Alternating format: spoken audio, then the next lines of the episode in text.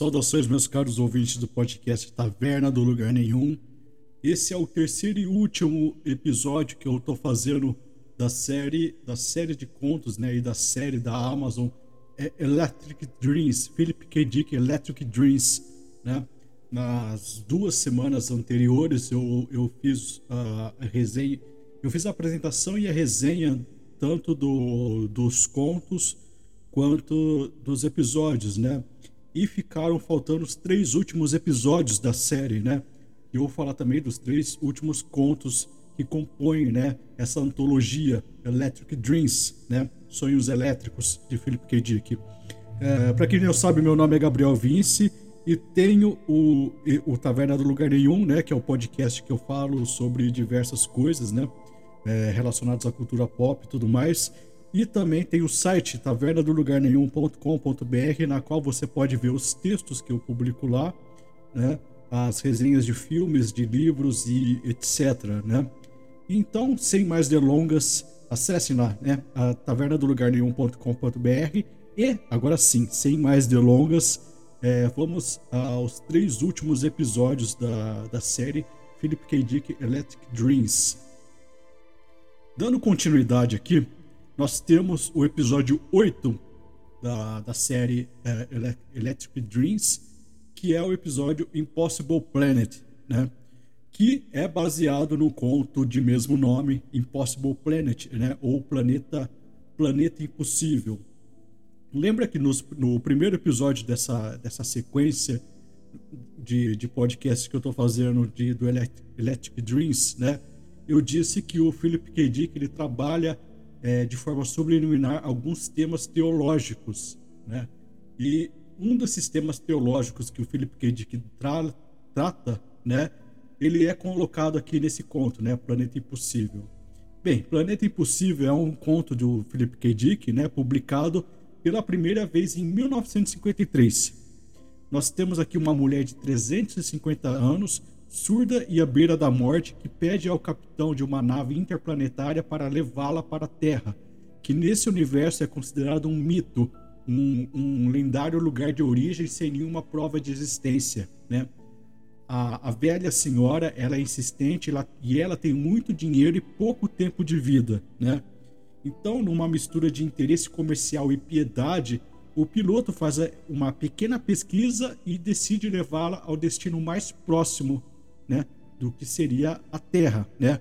O capitão então encontra um registro de um planeta chamado Enfor 3, né, que tem as mesmas características da entre aspas lendária Terra, segundo a versão mais aceita do mito, né, que é um planeta de um sistema estelar de nove é, com, a, com uma lua orbitando ao seu redor, né? Os quatro personagens principais eles viajam para o destino inóspito o capitão, né, o seu tripulante mais ético, a velha e o, e o um criado robótico da mulher, né, que acompanha ela. E esse planeta não é o que a senhora esperava, né? Sua superfície foi devastada por guerras, anos de mineração a céu aberto e outras operações comerciais, né? Esse Enfor 3, né? Ao sair do planeta devastado, né? O, um dos tripulantes leva consigo um objeto que encontrou no lugar, né? uma pequena rodela metálica com uma inscrição: é Pluribus Unum. Né? Bem, uh, o entendimento desse conto fica mais fácil se você é americano. Né? Essa pequena rodela metálica com, com escrito em latim é uma moeda americana, né? E é também uma evidência que o planeta Enfor 3 seria, na verdade, a própria Terra, né? esse mítico planeta de origem. A ironia do final é simplesmente perfeita, né? O planeta, o planeta, o planeta impossível é um conto de advertência, né? O conto nos coloca num futuro muito distante, né? Tão distante que a memória de nossa origem se diluiu em meio a incontáveis conflitos bélicos, explorações ambientais migrações forçadas e recomeços. Existe um subtexto religioso nessa, nessa, nesse conto que trata de uma condição muito humana, que é a nostalgia do Éden. Né? Esse, essa, esse, essas histórias de contos, de lugares de origem perdidos, elas são muito comuns em narrativas religiosas, né? E o Philip K. Dick ele era interessado em religião, né? Uma das coisas mais legais de notar é que todas, absolutamente todas as narrativas e ações humanas já foram escritos de, de alguma forma em textos sagrados, né? Bem, o episódio da Amazon, né? Apesar de ter um design retrofuturista bem legal, é, cenas muito bonitas aqui e que chegam até a ser meio emocionante em alguns momentos, né? Algumas conveniências preguiçosas de roteiro e assim o total esvaziamento do mistério do conto original é, pesaram muito aqui, né? Não que seja um episódio ruim, né? É um episódio mediano, na minha opinião, né? Ah, essa adaptação é dirigida e roteirizada por David Farr e na versão dele a Terra não é uma lenda, não é um, um, um lugar mítico, né? Ela é um lugar conhecidamente extinto há muito tempo, né? Pode parecer uma pequena alteração insignificante, né? Mas ela é muito significativa, pois ela fere diretamente o sentido original do conto, né? No conto original, né, como eu falei, a Terra é, está tão distante, diluída na memória que se transfigura numa lenda, né? Ela é descrita de uma forma bela como um lugar de origem meio mitopoético, né? Toda a trajetória da velha senhora em querer voltar a, se, a em querer voltar para a Terra se modula num formato de nostalgia assim, simbólica de um de um Éden perdido, né? E aqui nesse conto simplesmente essa característica nesse conto não, nesse, nesse episódio baseado no conto original, né? Eles, essa característica simplesmente se perde, né? E o que se perde também é o impacto do plot twist no final do conto, que é, era bastante curioso e significativo, né? Enquanto na, na versão da Amazon está completamente ausente, né? Então, é, tem méritos e deméritos essa versão, não é totalmente ruim, também não é, não, eu não diria que é boa, é mediana, né? Vamos colocar assim. E vamos ao nono episódio é, The Commuter, né? Que é um episódio baseado, é, se eu não me engano, é, o nome do conto também é The Commuter, né? E no Brasil ficou como O Passageiro Habitual, né?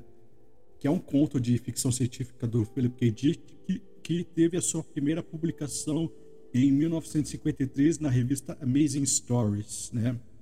A, a história ela começa quando um gerente de estação ferroviária encontra um viajante que deseja comprar passagens para Malcolm Heights, né? Uma cidade que não pode ser encontrada é, em nenhum mapa normal, né? Quando questionado sobre a cidade, o viajante literalmente desaparece na frente da, da, dos olhos do gerente, né? Perplexo com o acontecimento e com base nas informações que ele extraiu do passageiro, o gerente da estação realiza uma investigação pessoal sobre a cidade misteriosa e acaba embarcando no trem que o passageiro intencionava pegar para chegar na cidade, né? No, no horário que ele, que ele menciona né? no conto, né? O gerente da estação se vê chegando em uma cidade real que teoricamente não existe, né? Uma investigação subsequente revela que a cidade Malcolm Higgs quase existiu, né? Ela foi eliminada por um pequeno voto durante uma reunião de planejamento, né? O Passageiro Habitual, esse conto do Philip K. Dick, é uma brincadeira baseada em extrapolações de hipóteses cosmológicas, né? Aqui o excedente imaginativo de Philip K. Dick, ele transporta, ele transborda, né, num interessante pressuposto. E se o passado pudesse mudar depois de já ter acontecido, né? Veja que não estamos falando de viagem no tempo, né? Estamos falando de uma realidade quântica, né? E se Malcolm Hate existisse e existisse e não existisse e existisse ao mesmo tempo, né? Como seria a existência de uma cidade que não existe? Como seria a sua própria história? Como seria a sua própria cadeia de acontecimentos? Quem seriam seus habitantes? E principalmente, né, como essa cidade não cidade se articularia com as cidades vizinhas, né? O mais curioso é que o, o passageiro habitual é, esses acontecimentos não são paralelos, mas eles se entrelaçam na mesma realidade e dimensão. o que é distinto na ficção científica de Philip K. Dick são realidades instáveis, né? A realidade alternativa de passageiro habitual, ela não opera em conflitos ou paralelismos, né? Mas numa sobreposição assíncrona que está acima das próprias regras da, da lógica conhecida, né? Eu, por exemplo, não sou expert no assunto, mas já me falaram que é que é a única área da ciência que, que a, a hipótese quântica é a única área da ciência que é, seriamente trabalha a hipótese de coexistência simultânea de resultados possíveis, né? É, no entanto, a gente não deve prestar atenção para onde o Philip K. Dick está olhando. Sua intenção é meramente fazer um conto quântico ou usar isso de como trampolim para discussões mais práticas e observáveis no dia a dia, né? É, não estaria Philip K. Discutindo e criticando o urbanismo acelerado e as realidades instáveis da cidade que mudam continuamente de fisionomia e se tornam irreconhecíveis num curto espaço de tempo, né? Podemos viver em certa parte de uma de uma podemos viver em certa parte de uma certa metrópole ignorar quase todo o resto de sua geografia, né? Podemos sem querer descobrir um novo bairro em nossa própria cidade e que pode ser tão estranho quanto chegar a uma cidade diferente. Podemos ter a sensação estranha e conflituosa de que tudo é novo e ao mesmo tempo tudo sempre esteve lá, né? É, não, está, não estaria Philip K. Dick apenas transformando em conto uma, sei lá, uma observação boba que ele estava tendo enquanto andava no metrô da Califórnia, né? Se essa hipótese for verdadeira, o passageiro habitual pode se tornar um dos meus contos favoritos, né? Afinal, qual foi a última vez que você olhou para a cidade pela janela e olhou em algo tão é, inventivo e, e, pensou em algo tão inventivamente aventuresco e intrigante, né? Afinal, quando viramos adulto, a cidade se torna algo meramente funcional, né? Um, um, um mero espaço indiferente entre a nossa casa e o nosso trabalho. Independente de quais sejam as intenções do Philip K. Dick, o Passageiro Habitual é um belíssimo conto, mesmo não sendo um conto para crianças, né? Ele reanimou em mim um certo lado infantil adormecido, né? E temos aqui o episódio 9, The Commuter, da série, né? Electric Dreams, da Amazon. E é uma adaptação dirigida por Tom Happer e, e roteirizada por Jack Turner, né? E é o que podemos é, assim chamar de uma adaptação respeitosa, delicada e expansiva. É, é, um, é assim o segundo melhor episódio da série Electric, Electric Dreams, né? Aliás, o episódio 9 e o episódio 10, que eu vou comentar depois, assim, são sublimes. Eu, eu gostei demais desses dois últimos episódios da série, né? É, a gente tem uma dobradinha lá no episódio 5 e episódio 6, que são episódios horrorosos e temos uma outra dobradinha, só que em vez de episódios horrorosos, são episódios que para mim são maravilhosos, né? Esse episódio 9 de Kill Me e o episódio 10 que eu vou comentar depois, né? É, na versão da Amazon, Ed Jackson, Ed, Ed Jackson, Jackson Jacobson, nossa, foi muito gaguejado agora. Ed Jacobson ainda é um ferroviário numa estação de trem, né? No entanto, a, na versão da Amazon aqui, a sua vida é mais dramática que a versão do conto original, né? Ele tem um filho que é um chamado Sam que sofre violentos surtos psicóticos, né? É, depois de uma uma jovem chamada Linda, depois que uma jovem chamada Linda pede uma passagem para o destino inexistente chamado Malcolm X, é, intrigado, Jackson segue vários passageiros que saltam do trem e caminham até uma vila idílica onde seus traumas é, são eliminados, né? O Malcolm Hates aqui dessa série, dessa, desse episódio, é uma espécie de lugar mágico aqui, né? Ao voltar para casa, ele descobre que seu filho, né, depois que ele vai para Malcolm Hates, ele volta para casa e descobre que seu filho nunca existiu e depois retorna a Malcolm Hates para encontrar Linda e exigir que ele restaure a sua vida original, né? O problema do seu filho aqui se torna um acréscimo bastante relevante, né? A versão da Amazon é, toca em todas as questões do conto original e mergulha assim vertiginosamente na questão da dualidade entre o que existe em contraponto ao que deveria existir, né? Malcolm Hates é um lugar perfeito, mas é, ostensivamente ilusório. Isso se traduz visualmente, né, na, na série, né? em escadas que descem quando deveriam subir, e, e, nos acontecimentos, né, nos bons momentos que literalmente se repetem aqui, como a, a, cena que sempre aparece dos recém-noivos entusiasmados é, correndo pelas ruas, né? É, assim, é uma descrição maravil maravilhosa de uma mente nostálgica aqui, né? Que busca reviver os mesmos momentos exatos de felicidade, né?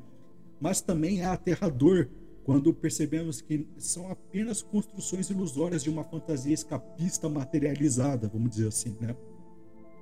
Malcolm Hates representa aqui a própria vida em si, que só é perfeita porque não é tocada pela realidade, né? Existe uma boa sugestão de ambiguidade nesse episódio, uma boa discussão sobre o que é realmente felicidade, né? E até o momento é o melhor episódio da série, né? Até eu falar do próximo episódio, que é o meu favorito de todos aqui, que é o episódio 10. E finalmente aqui temos o décimo episódio, o meu favorito da série, que é Kill All Others, né?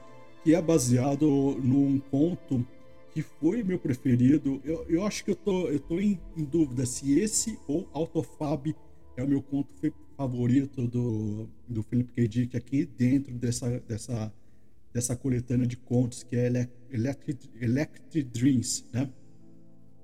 E o Enforcado Desconhecido, né? É, The Hanging Stranger, né? Que é em inglês. Ele é um conto, né, de ficção científica escrito pelo Philip K. Dick publicado originalmente em dezembro de 1953 na revista Science Fiction Adventures. Né?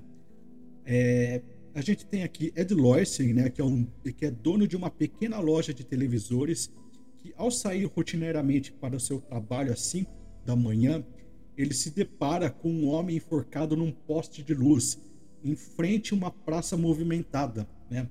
Apavorado, né? Ele corre para avisar as pessoas daquela cena grotesca, pede, pede ajuda, liga para a polícia, né? Alguma coisa tinha que ser feita, né?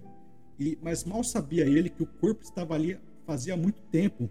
Toda a cidade já tinha visto aquele corpo. A, as pessoas ficaram espantadas no começo, algumas até indignadas e assustadas como Ed, mas no dia seguinte o corpo permanecia lá no mesmo lugar, né? Semanas depois, o corpo ainda estava lá.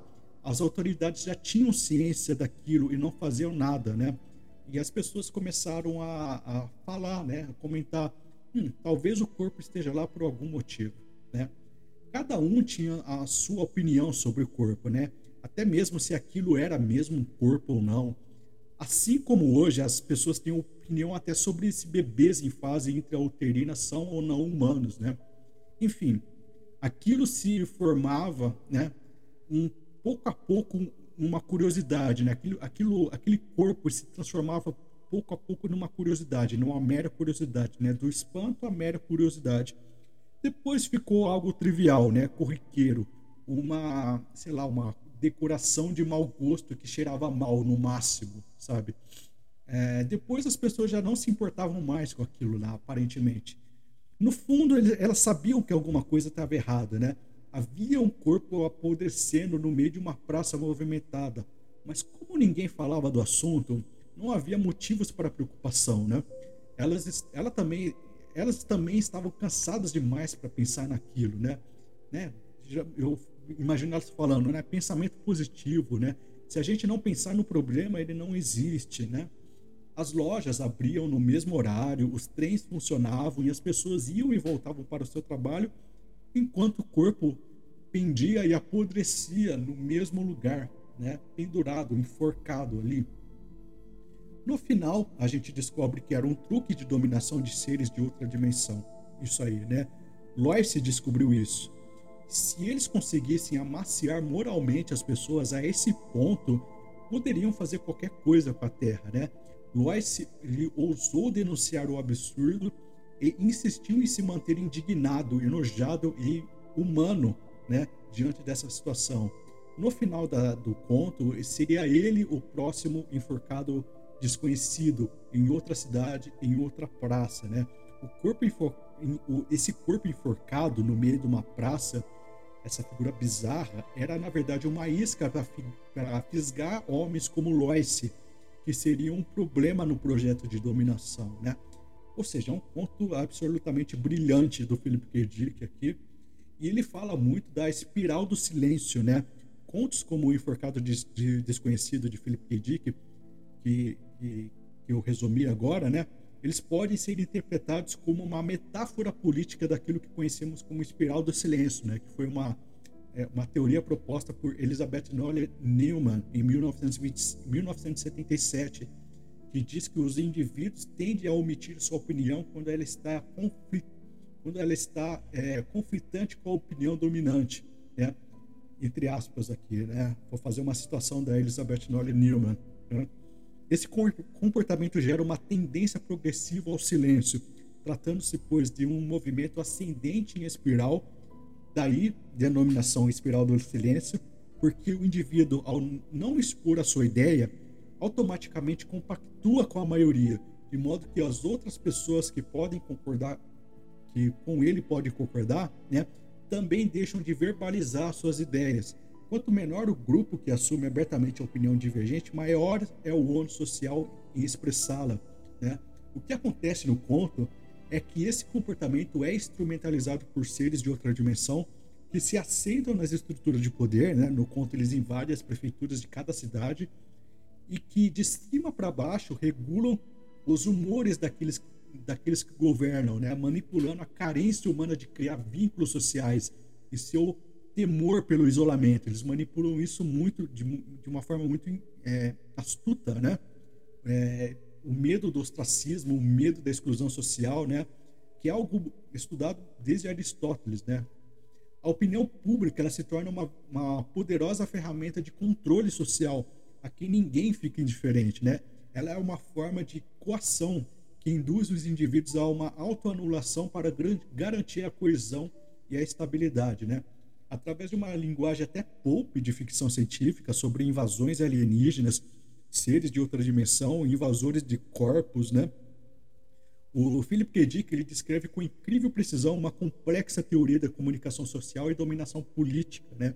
Além disso, ele apresenta efeitos psicológicos do amortecimento moral de uma sociedade que deixou de se indignar, né? que deixou de, de, de ficar é, é, extasiada, que, que deixou de, de, de, se espantar com um corpo, um corpo enforcado pendido num, num, num poste de luz. Né? E a a, o episódio 10, Kill All Others, né, da, da, da Amazon, né? Ele, ele, faz a adaptação desse conto, né? Quem faz a adaptação aqui é Dee Reese, do, né? E assim é excelente, é uma, eu achei uma excelente adaptação, né? É, é, ele, ela consegue adaptar bem tanto o conto original quanto agregar bem elementos de outro conto dessa mesma seleção que é Ser Speech, né? Que teve uma adaptação pavorosa na, na, nessa série, né? No, no é, é, qual era o nome? Diamonds alguma coisa, até esqueci. É, eu quero esquecer essa série porque é, é, esse episódio, porque esse episódio é muito ruim. É, Strange Diamonds, como que é o nome? Crazy Diamonds, né? Muito ruim esse episódio, mas em compensação, Kill All Others é um episódio excelente, né? Que acaba até compensando o, o a, aquela porcaria do, do, do, episódio 5, né? Uh, de sales pitch, né, o Kill All Others, ele desenvolve o background cenográfico, né, onde a publicidade em vídeo está em toda parte e até mesmo invade as casas. Neste conto, a América do Norte é uma nação como é uma nação com um único candidato presencial, né? É, Philbert Noyce, né, que é o personagem principal aqui, ele é um trabalhador de uma linha de, produção de produção que, e, que não se entusiasma muito com o consumismo nem com os rumos da política. É, certa noite, durante o discurso da, da candidata, né, o Filbert ouve ela pronunciar as palavras mate todos os outros, né, kill all others, né, enquanto essas palavras piscavam na tela diante dos seus olhos incrédulos. Né. O que deixa ele mais incrédulo é a reação de todos em sua volta, ou melhor dizendo, né, a falta de reação diante de um discurso de ódio tão patente e tão literal, né? Ah, bem, as explicações vão, vão assim das que as pessoas fazem é que vão desde, ah, deve ser uma figura de linguagem, até, sabe, aquela coisa, se você não é um dos outros, você não, não deve se preocupar, né? O Dee Reese faz um excelente trabalho em mostrar o tema da espiral do silêncio aqui, trabalhando, que foi trabalhado né, no conto original. Aqui vemos um homem que é lúcido o suficiente para se indignar, mas impotente diante da perplexa indiferença omissiva de todos os outros em sua volta, né? Ou seja, uma ótima adaptação de um dos melhores é, contos do, do Philip K. Dick, né? Excelente mesmo.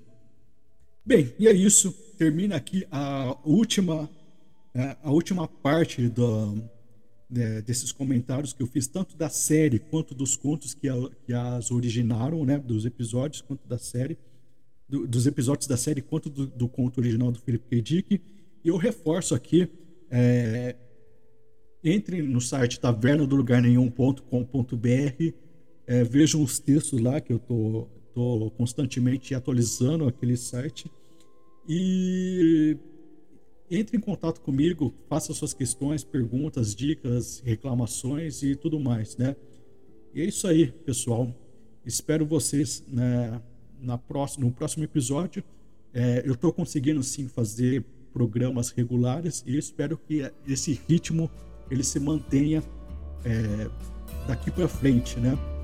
É, muito obrigado e fiquem com Deus.